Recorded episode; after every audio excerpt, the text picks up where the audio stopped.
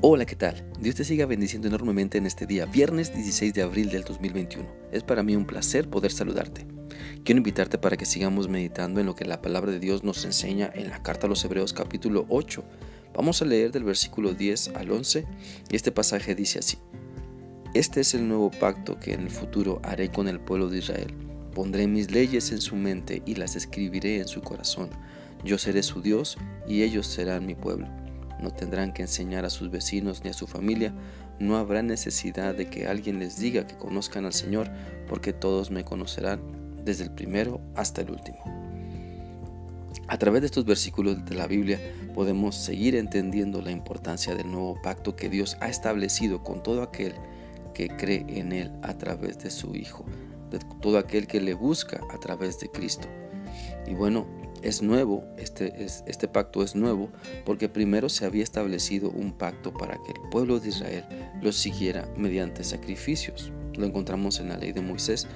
Pero ahora la base del nuevo pacto es Cristo y Él se ha presentado, Él ha presentado su sacrificio de su vida que ha hecho en la cruz una vez y para siempre y con eso ha quedado sellado el nuevo pacto que nos brinda la oportunidad de conocer mejor a Dios, sus planes y sus propósitos a través de Jesucristo. Por eso en estos versículos de Hebreos 8 podemos encontrar que la descripción del nuevo pacto que se hace es de manera positiva. Todo está tan claramente detallado para que lo podamos entender y practicar y se hace de forma de promesas.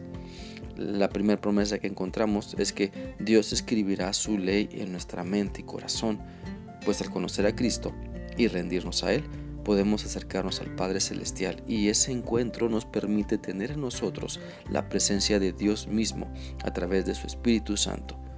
Además, que este nuevo pacto no es, ah, no es exclusivo para los judíos, sino para toda persona que cree en Cristo. Todas las naciones quedan incluidas. Podemos ver esto en la Biblia, en el pasaje de Mateo 28, 19, que dice, Por tanto, vayan y hagan discípulos a todas las naciones bautizándolos en el nombre del Padre y del Hijo y del Espíritu Santo. Todas las personas entonces de todas las naciones que creen en Cristo, eh, que creen que Cristo, perdón, es el único camino al Padre, son incluidas en este nuevo pacto. Por lo tanto, el pueblo de Dios, el Israel espiritual, son todas las personas en cuyas mentes Dios ha puesto sus leyes y que en sus corazones ha escrito sus mandamientos. Dios ha, Dios ha colocado en nuestro ser interior su voluntad.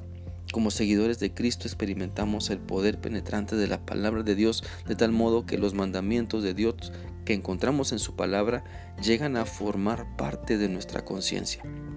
Por eso Dios quiere que nosotros, eh, tengamos un nuevo nacimiento, el cual produce en cada cristiano una vida dirigida hacia su voluntad, hacia la voluntad de Dios. El Espíritu Santo entonces nos recuerda a nuestra conciencia la dirección que debemos tomar en cuanto a las decisiones de cada instante.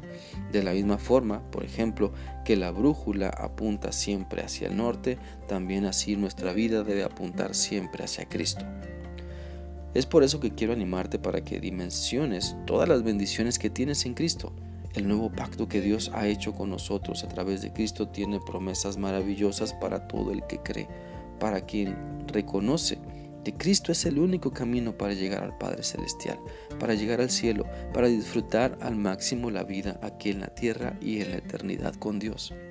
Así que te animo para que puedas creer que el nuevo pacto que Dios ha hecho te brinda lo necesario para salvarte para cambiar tu vida, para que tengas la seguridad de que te puedes acercar a Dios a través de su Hijo Jesucristo y tener la seguridad de saber que después de esta vida estarás siempre con Él. Esa y muchas promesas Dios te brinda cuando crees, cuando permites que Dios escriba sus mandamientos en tu mente y corazón, cuando eres dirigido por su Espíritu Santo y experimentas la gran diferencia de depender de Dios y no de tus propias fuerzas. Espero que esta reflexión sea útil para ti y que sigas buscando a Dios a través de Cristo Jesús. Que sigas teniendo un bendecido día. Que Dios te guarde.